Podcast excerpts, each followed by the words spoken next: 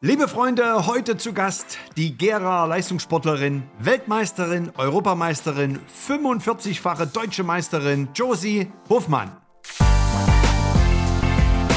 Ähm, habe Leistungssport gemacht. Klar hat man immer mal erwähnt, ja, ich möchte zu einer WM wieder in diesem Jahr fahren. Aber ich bin ja zum Eisschnelllauf gegangen für dieses eine Ziel. Ich muss ganz ehrlich sagen, diese Investition, die man hat, die, die Zeit, die man aufwendet, die Energie und die Kraft im Eisschnelllauf, auch eine andere neue Sportart zu erlernen, ist einfach so groß, dass man meines Erachtens das nicht einfach nur so nebenbei machen kann. Man muss dort voll ja, seine komplette Energie reinstecken.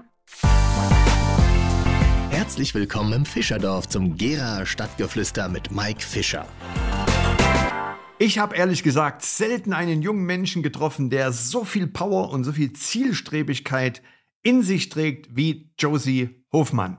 Wir haben im Interview über ihren Trainingsalltag, über die Transformation vom Speed Skating hin zum Eisschnelllauf gesprochen. Was sind ihre großen sportlichen und vor allen Dingen auch beruflichen Ziele? Im Anschluss unseres Interviews haben wir dann nochmal fast eine Stunde weitergesprochen. Josie hat mir dann nochmal verraten, dass anders als im Fußball sie 2023 als zweifache Europameisterin sogar noch Geld aufbringen musste, um überhaupt starten zu können. Mit ihrer Mama hat sie einen Deal abgeschlossen. Wenn sie bei Olympia 2026 in Italien dabei ist, werden sich beide die olympischen Ringe tätowieren lassen. Ich bin gespannt, wie die Reise von Josie weitergeht. Aber jetzt erst einmal rein ins Gespräch mit der Leistungssportlerin Josie Hofmann.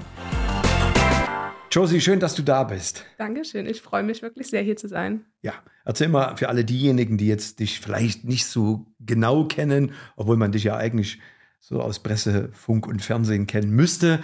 Aber sag mir mal ganz kurz, äh, wie alt du bist, wo du herkommst, in welche Schule gehst, ja, und äh, was du vor allen Dingen sportlich machst. Also ich bin Josie Hofmann, bin 26 Jahre alt. Ich bin gebürtige Gärin. Also das ist meine Heimat und ich liebe sie sehr. Und äh, ja, bin in die Hans-Christian-Andersen-Schule, Grundschule zuerst gegangen, dann auf die integrierte Gesamtschule, habe da mein Abitur gemacht und ja, nebenbei, äh, seit ich sechs bin, immer Sport gemacht, immer Inline-Speedskaten hier in Gera. Und äh, nach dem Abitur dachte ich mir, ja, es gibt ein großes Ziel, was ich beim Inline nicht erreichen kann, zumindest auch im Moment noch nicht, und ist einfach Olympia.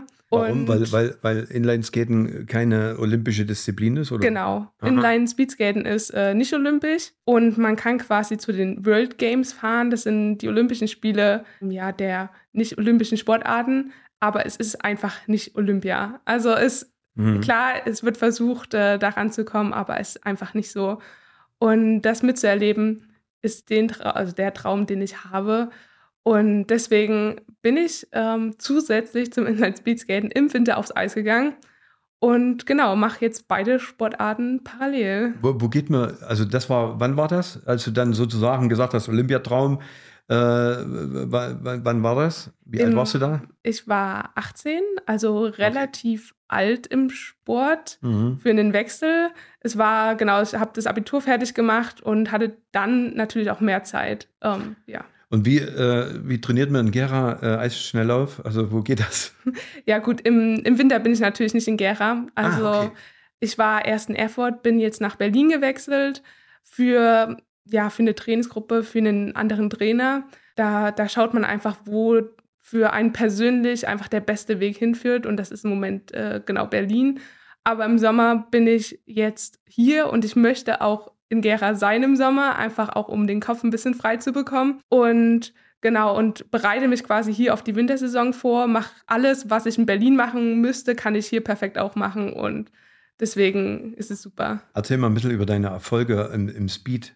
Skaten, was da, was hast du denn da alles erreicht bisher? Ja, also neben mittlerweile 45-fache deutsche Meisterin bin ich äh, Europameisterin und Weltmeisterin. Ja. Okay, ja, ist ja, ist ja, ist ja nicht so viel, ja. Also der Wahnsinn. Also äh, solche Erfolge zu haben und ist für dich jetzt Olympia nochmal ein größerer Traum als die Weltmeisterin? Also Weltmeister, was, was soll danach noch kommen?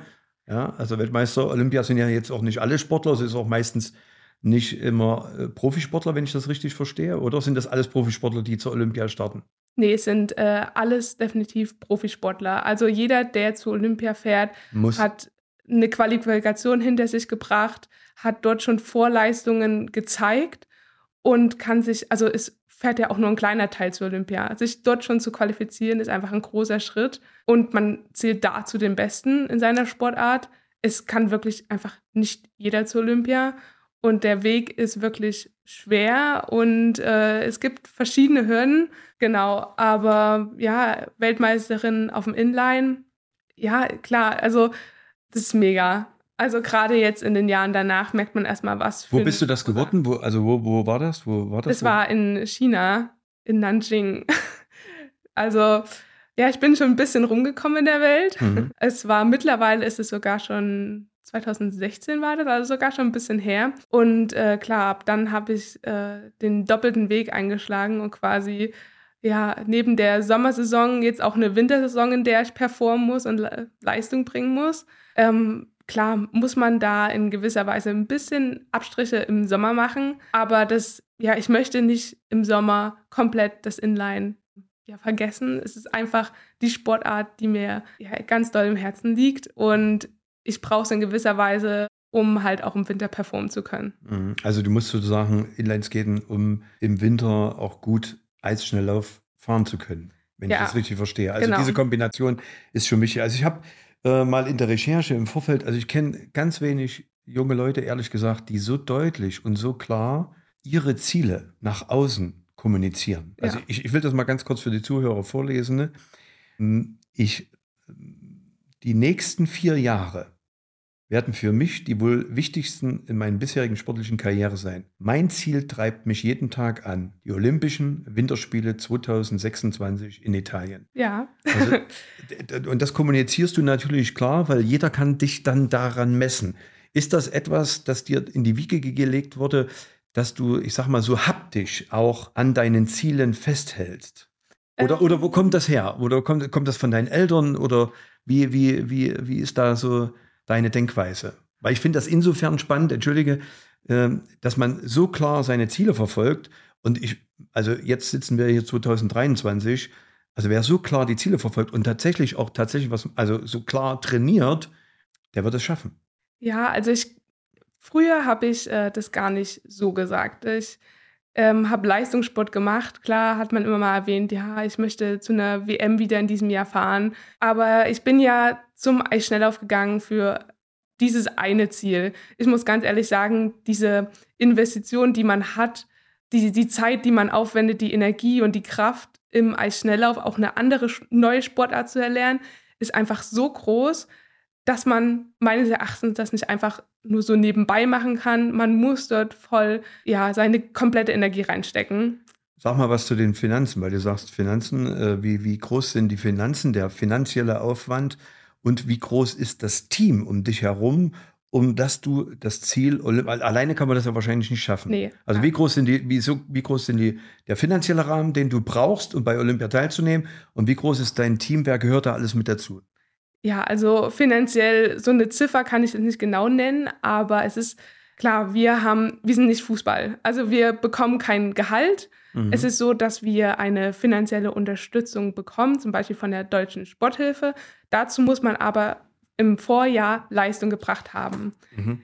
Passiert irgendwas, äh, schafft man ja gewisse Kriterien nicht, fällt man dort auch raus. Also man hat einen gewissen Leistungsdruck, um überhaupt finanziell abgesichert zu sein. Ich habe mich äh, bewusst gegen den Weg bei der Bundespolizei und bei der Sportfördergruppe bei der Bundeswehr ja, entschieden. dagegen mhm. entschieden. Mhm. Ich möchte es ist einfach nicht mein Weg. Ich, ich gehe meinen eigenen Weg. Der ist einfach ein bisschen anders als der normale Weg, würde ich sagen. Und deswegen habe ich mich ganz bewusst dagegen entschieden und habe jetzt hier aus Gera Unterstützung von Unternehmen in finanzieller Art, habe auch ein Auto gestellt bekommen und habe dort bis 2026 wirklich eine Absicherung, wo ich sage, also damit komme ich über die Runden und brauche jetzt erstmal nicht ja, an den, an den mhm. Bankrott oder was auch ähnliches. Ja, ja, ja. ja. Also das heißt, äh, äh, um, um dahin zu kommen, bist du finanziell abgesichert, du hast genügend Sponsoren, äh, die oder, oder bist du da noch auf der Suche momentan? Also die dich da ähm, unterstützen finanziell? Genau, natürlich ist man immer konsequent auf der Suche nach Unterstützern. Es ist einfach ein riesengroßer finanzieller ähm, Aufwand, den man erbringen muss.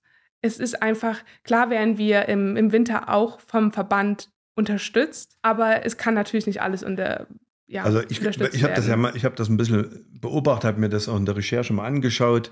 Als Schnelllaufen, also wenn ich die Klamotten angucke äh, und dann wahrscheinlich auch Schlittschuhe, die äh, gebraucht werden, dann muss man da hinfahren. Und das sind ja alles Dinge, die auch finanziell äh, sehr aufwendig sind. Dann kommt das Training dazu, die Trainer und das alles.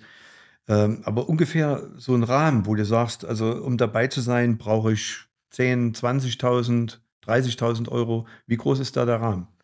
Sehr gute Frage.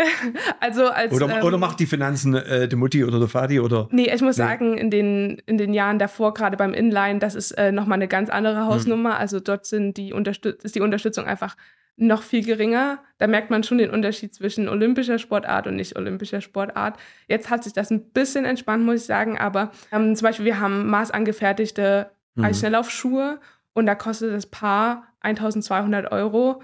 Ähm, optimal ist es, wenn man zwei davon im Schrank hat, falls einer kaputt geht. Man braucht die Kufe an sich, ähm, auch um die 600, 700 Euro, kommt drauf an.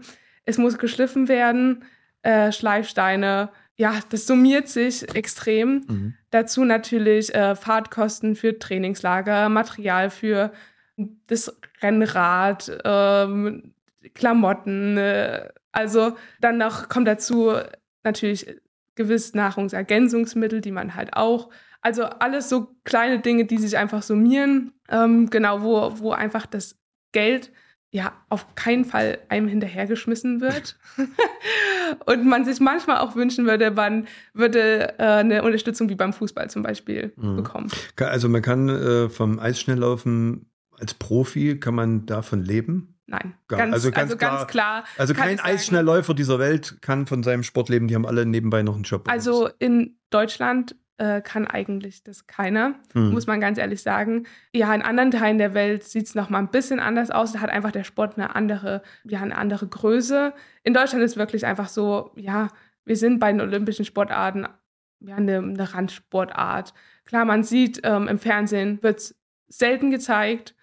Klar kommt man immer mal wieder, aber es sind halt immer nur ein paar Minuten. Es ist Mhm. nicht so, dass in ein ganzes Rennen oder so übertragen wird. Ähm, ja, Welche Nation ist so, äh, was im Fußball Brasilien vielleicht ist, im Eisschnelllauf?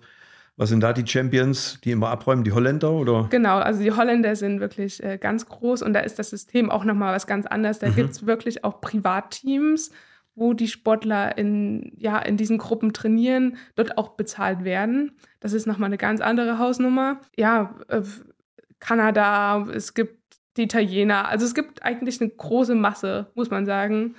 Also ich habe ich hab das ja, ich, also man sieht das ja im Fernsehen schon und äh, wenn da die Eisschnellläufer da so äh, über die Bahn huschen, also huschen ist vielleicht falsch, aber das ist eine, wie, wie schnell sind die da unterwegs? Wie viel kmh fahren, fahrt ihr da so? Ähm, Ja, kommt immer bei Sprint und Langstrecke ist natürlich mal ein Mhm. Unterschied, aber ja, äh, 40, 50 km/h ist man da schon, ist man dann Wahnsinn. schon schnell, ja. Also auch diese Haltung dann immer, ne? Dieses, also das ist, muss ja eine Koordinierung sein. Das ist ja schon eigentlich der Wahnsinn. Es sieht auch Ja. eigentlich irgendwie geschmeidig aus. Ja, also die, die Technik ist super wichtig. Also ich Mhm. merke es gerade, mir fällt es natürlich, ich habe in einem gewissen Alter gewechselt, das jetzt nicht im Kindesalter ist, da fällt es einem wirklich schwer, so eine neue Technik zu erlernen. Mm, Genau, und deswegen braucht es einfach ein bisschen und man, die, auf die Technik kommt super viel an. Also es muss eine gewisse Art ein bisschen grazil sein, damit man halt schnell ist, damit wenig Reibungswiderstand ist, damit man den Druck gut ins Eis bringen kann und deswegen vorwärts kommt. Es muss einfach wirklich eine Technik werden, die für einen selbst optimal ist, um diese Kraft, die man aufbringt, ja auch aufs Eis zu bringen und somit auch schnell zu sein. Mhm. Aber das bringt mich nochmal zu der Frage von vorhin. Wie groß ist das Team, das um Ja. dich herum ist, die dich jetzt sozusagen nach Olympia 2026 Italien tragen? Also ich habe im Moment zwei Trainer, die sich äh, die ganze Zeit um mich kümmern. Natürlich haben die auch weitere Sportler in der Trainingsgruppe, aber ich bekomme individuelle Trainingspläne wo wirklich das Training auch auf mich angepasst ist. Klar ist man mal in der Gruppe, aber es muss abgesprochen werden, wenn man mal ein bisschen mehr Pause braucht oder ein bisschen mehr macht. Für mich ist es nochmal ein bisschen besonders, weil ich halt dieses Inline noch im Sommer habe. Genau, diese zwei Trainer sind da. Dann hat man natürlich noch, man geht zur Physiotherapie. Ähm, in meinem Fall, ich gehe zum Beispiel auch noch zu einer Sportpsychologin, die ist auch noch dabei. Der Verband, ähm, seine Angestellten, die sind natürlich auch irgendwo äh, dort involviert. Dann, ja, meine Familie ist ganz klar immer involviert. Naja, Freunde auch. Ähm, mein Mann, also eigentlich das komplette Umfeld, in dem man sich bewegt als Leistungssportler, hat irgendwas ja mit zu tun. Ähm, und es ist, also Leistungssport ist kein Job, der früh um sieben anfängt und abends 16 Uhr oder 17 Uhr zu Ende ist, wo man nach Hause geht und fertig ist. Es ist 24-7. Also es ist ganz klar, jeden Tag macht man irgendwas dafür. Auch wenn man denkt, ja, jetzt hat sie einen Ruhetag, jetzt kann sie mal entspannen. So ein Ruhetag, da ernährt man sich ein bisschen anders. Man muss dem Körper auch wirklich mal Ruhe geben. Und ja, an dem Trainingstag, also in meinem Fall ist im Moment so, ich früh um sieben fange ich an mit meinem Training, bin dann quasi, ja, manchmal teils bis um zehn beschäftigt. Im Moment mache ich das Praktikum, fahre dann sofort auf Arbeit. Ähm, in, in den anderen Fällen mache ich mein Fernstudium in der Zeit und habe dann abends nochmal Training. Ja, und dann ist eigentlich der Tag schon rum und man beschäftigt sich, wie gesagt, nochmal mit Regeneration, mit, ja, mit eigentlich den, dem weiteren Weg. Man muss, ähm, muss sich natürlich auch belesen, man wertet äh, Trainings aus. Also man ist. Wie viele Trainingseinheiten ja. jetzt in der Woche? Also gibt es auch einen Tag frei? Also früh und Abend hast du Training, zwischendurch äh, Studium, Praktikum. Ja. Wie viele Trainingseinheiten die Woche? Also es sind um die, ich würde mal sagen, 10 bis 12 Trainingseinheiten ja, im Schnitt zwei Stunden, kann auch länger sein, kann auch mal kürzer sein, kommt natürlich darauf an, was man genau trainiert. Ich mhm. habe in der Woche einen freien Tag, meistens der Sonntag, kann sich aber auch verschieben. Und sonst ähm, trainiert man eigentlich fast immer zweimal am Tag. Mhm. Was mich noch interessiert, also mir ist aufgefallen, äh, auf de deine Webseite ist extrem professionell. Also wer macht das? Wer kümmert sich um Social Media bei dir? Äh, wer ist da? Wer ist da dein Team? Also ich habe äh, Glück, dass mich Gera Web mit meiner Website unterstützt. Die haben die für mich gemacht. Ach, ja, deswegen ja, ja, Ingo, auch, Ingo Süß. Genau. Und Stefan Würfel. Äh, Beste Grüße. So, Sehr genau. professionell. Ja. Professionell aus. Klar, man, man braucht irgendwo Öffentlichkeitswirkung.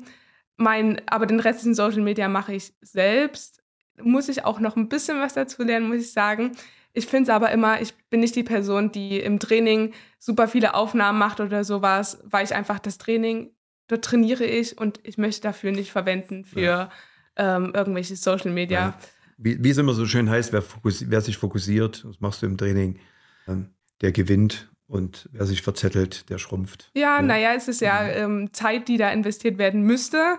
Und ähm, das will ich nicht investieren, muss ich ganz mhm. ehrlich sagen. Mhm. Und deswegen ist da noch ein bisschen was aufzuholen. Aber mit der Webseite ist schon mal ein erster super Start gemacht, muss ich sagen. Mich interessiert immer das Warum. Also warum tut jemand etwas? Ne? Also elfmal, zwölfmal Training macht ein Fußballer auch, vielleicht sogar weniger und kriegt dafür Millionen am Monatsende. Bei dir ist es so, du machst es und kriegst eigentlich am Monatsende äh, nicht das, um eigentlich damit leben zu können. Also was ist dein Warum, warum du das tust? Ja, also, also ich, ja, warum mache ich das? nee, ich, ich liebe Sport.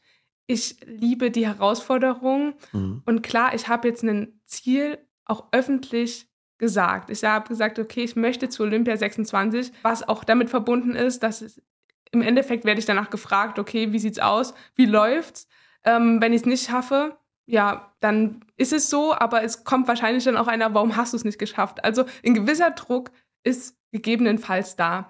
Aber ähm, diesen Weg, den man gehen muss im Sport, das, was man alles dazulernt, was man alles, ja, welche Herausforderungen man einfach hat, man oft, also muss einfach sagen, nach außen wirkt Sport immer so, ja, sie geht zum Training, dann macht sie das, dann fährt sie zum Wettkampf, sie gewinnt, alles super. Man hat im Leistungssport einfach mehr, ja, diese tiefen Momente als die Höhepunkte.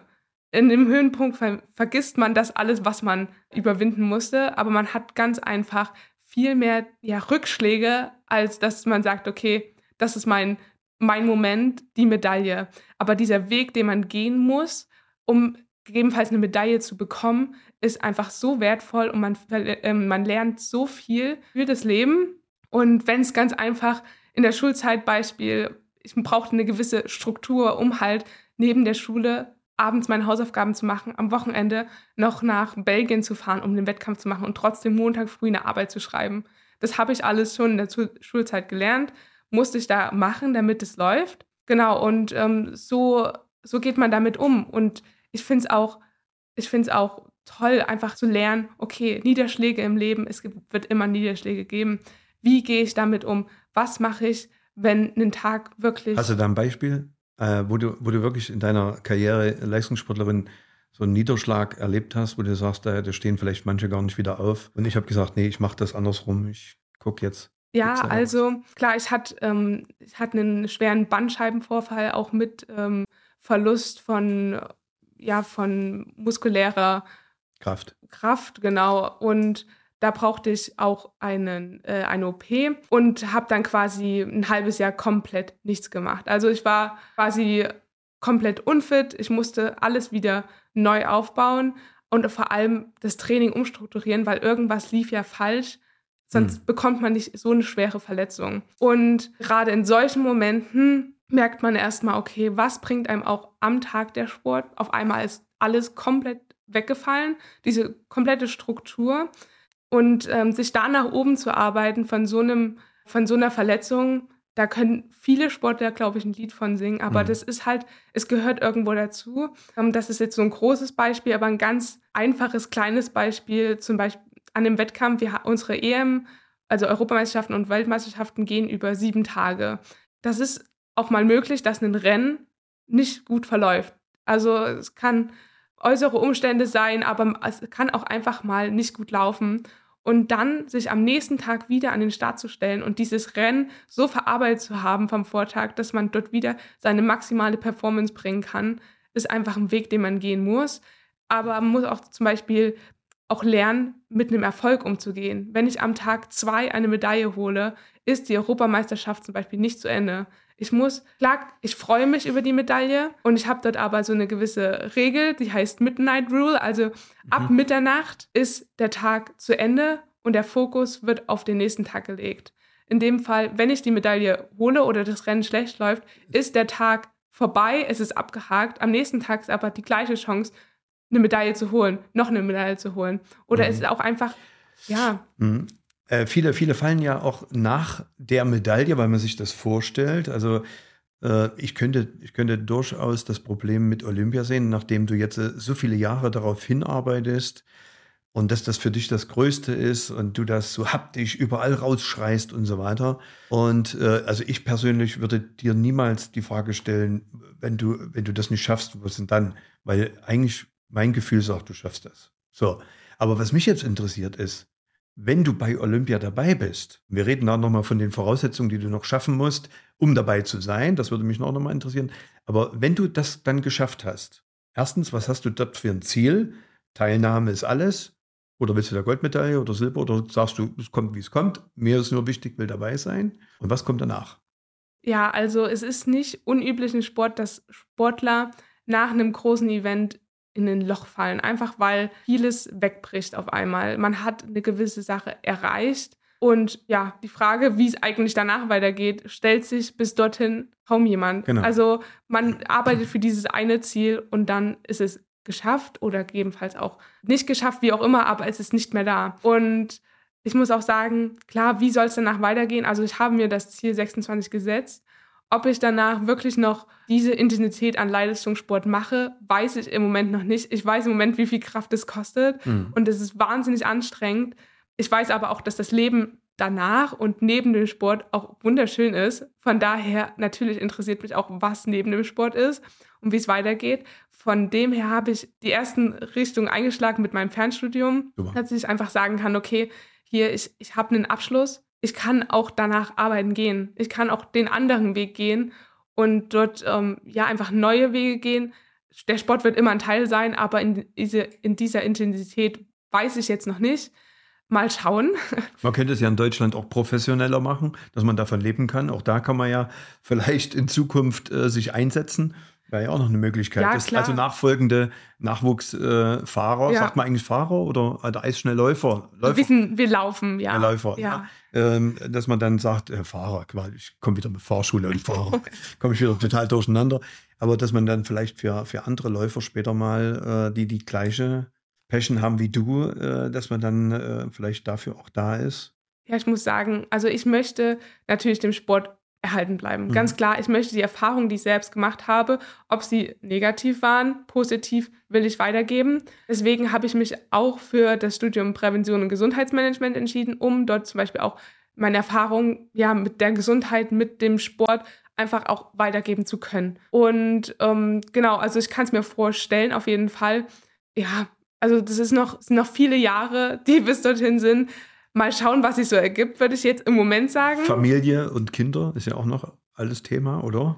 Ja, auf jeden Fall. Ähm, Klar muss man daran auch denken. Ja. Bei uns Sportlern ist halt so, okay, kann man, gerade bei den Frauen im Sport, ist es Mhm. immer noch schwierig, Familie mit Sport zu vereinen. Man sieht, jetzt kam gerade Fußball-WM, wo eine Spielerin ihr Kind mitgenommen hat. Klar, Mhm. muss man einfach auch mit solchen Dingen dann rechnen. Mhm. Das ist, ja, im, im Männersport ist das halt einfach, einfach eine Größe, die nicht wichtig ist. Also da Mhm. kann keiner Mhm. schwanger werden. Mhm.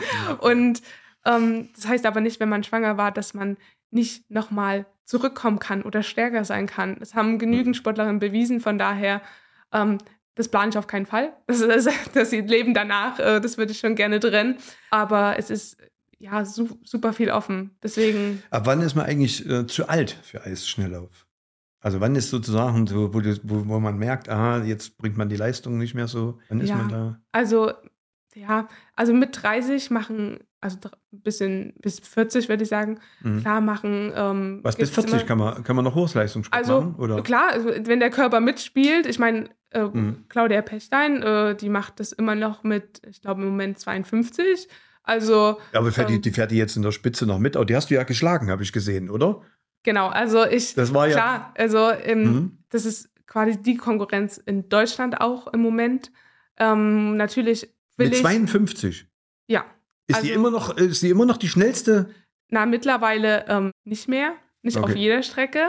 Äh, muss, man, muss man sagen, aber sie ist immer noch so, dass Wahnsinn. sie äh, mitlaufen kann. Und da muss man ganz ehrlich sagen, also mit 52 Respekt äh, wird bei mir nicht passieren. Also das kann ich mir absolut nicht vorstellen. Da muss vor allem aber auch das Umfeld passen. Der Körper muss mitspielen. Ähm, Leistungssport ist einfach immer seinen Körper an einer gewissen Grenze zu bewegen. Das ist immer so eine Grenze zwischen, okay, so trainieren, dass ich besser werde, aber nicht so hart, dass ich mich verletze, krank werde, wie auch immer. Und genau, also es, also es gibt eigentlich keine Grenze. Ja, da muss halt jeder für sich selbst entscheiden, wo ist meine persönliche Grenze, wo habe ich vor allem noch Motivation, jeden Tag zu trainieren, mich so intensiv ähm, ja, zu motivieren vor allem. Und ähm, wenn der Körper mitspielt, dann kann man das gerne so lange machen, wie man Ja. möchte. Sag doch mal was zu den Voraussetzungen für Japan, äh, Japan sag ich schon, für, für Italien. Wo ist das dann eigentlich in Rom oder? Cortina. Ah, Ja, also man muss sich, wir haben ja eine Weltcup-Serie und dort muss man schon mal Plätze erlaufen. Wenn man einen Platz erlaufen hat, heißt es aber noch nicht, dass man zu Olympia fährt. Der DOSB, also der Deutsche Olympische Sportbund, hat die Regelung, dass man zweimal Top 16 in einem Rennen werden muss oder einmal Top 8. Dann ähm, kann man sich qualifizieren. Genau, das sind so die Hürden, die man mhm. bringen muss. Das passiert alles bei uns im Eisschnelllauf. In der Wintersaison, also zwei, äh, 2026, ist ähm, Olympia und der Winter ist quasi 2025, 2026. Da ist die Quali. Genau. Okay, da müssen wir also ganz genau hingucken dann. Ja, Äh, aber das werden wir wahrscheinlich in der Presse alles verfolgen. ja dann wird es äh, wird's spannend. Ich muss sagen, es klingt so weit weg, aber für uns Sportler, der Countdown zählt. Bei uns zählt jeder Tag. Es sind nicht mehr so viele Tage Mhm. und äh, ja, man denkt, ja, es sind ja noch so ein paar Jahre hin. Aber es kann auch natürlich viel passieren. Aber wir trainieren jetzt schon für Olympia. Also das wird jetzt immer weiter gesteigert und das ist alles aufeinander aufgebaut. Und nochmal die Frage, wenn du dabei bist, woran ich nicht zweifle. Ist nur dabei sein das Maß deiner Dinge oder hast du da so im Hinterkopf? Ja, also im, man muss ganz sagen, im Moment ist vor allem Thema Medaille zum Beispiel im Eisschnelllauf einfach ja im Moment noch nicht greifbar. Also ich bin letzten Winter jetzt äh, 16. geworden in der Langdistanz über die kompletten Weltcups. Das ist erstmal ein Schritt. Langdistanz ist 3000 oder? Genau, bei den Damen 3000, aber auch 5000. Das ist so eine ja, gemeinsame Wertung. Und ähm, das sind genau auch die Strecken, die ich im Moment im Fokus habe. Einfach dort eine Basis zu schaffen, um halt auch noch weiter andere Strecken ausbauen zu können. Genau. Im Moment, wie gesagt, ist ich, ich ja, Platz 16 in der Welt über sechs Weltcuprennen ist für mich erstmal ein super Erfolg gewesen. Deswegen im Moment eine Medaille ist noch weit weg. Ich weiß es, ich weiß, welchen Weg ich gehen muss. Im Fokus liegt erstmal eine Teilnahme. Natürlich möchte ich da auf gar keinen Fall Letzte werden. Also, das ist außer Frage. Dafür bin ich Sportler genug. Ja, was dann kommt, wir werden es auch im Weg jetzt sehen, wie ich mich entwickeln werde. Es ja, ich, ich tue alles dafür, um besser zu werden, was im Endeffekt bei rauskommt und wie das Training anschlägt. Und ähm, ja, das steht noch ein bisschen in den Sternen, deswegen erstmal das eine große Ziel. Wenn jetzt im Winter äh, Olympia wäre, äh, da wärst du dabei, oder? Von den Voraussetzungen, beziehungsweise der Qualifizierung? Also im letzten Jahr hätte ich es, glaube ich, geschafft, ja. Okay, gut. Also ja. die Möglichkeit ist da. Und äh, wir setzen uns größere Ziele. Natürlich sind wir dabei. natürlich werden wir nicht letzter und natürlich werden wir Zweiter. also, wenn du mit einer Medaille nach Hause kommst, sage ich auf gar keinen Fall nein. Ähm, ja, aber der Weg ist schon lang und groß genug und. Äh, nee, ich habe das falsch gesagt. Eigentlich, eigentlich nicht Zweiter, weil das ist. Zweiter ist der erste Verlierer. Nee, du, nee, du gewinnst. Du gewinnst. Danke für das Vertrauen, mal Du gewinnst, du gewinnst und alles andere denken wir gar nicht. Alles schon, schon für Gera, für dein ganzes Team, was da äh, all die Jahre dich begleitet hat. Äh, das wird wahnsinnig. Also ich bin schon mal ein großer Josie-Fan. Danke. Und äh, muss sagen, äh, hat mir wirklich viel, viel Spaß gemacht. Zum Schluss vielleicht noch so ein paar, zwei, drei persönliche Fragen.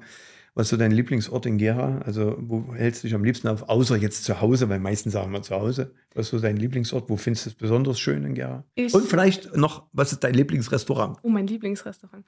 Also, ich liebe unseren Stadtwald.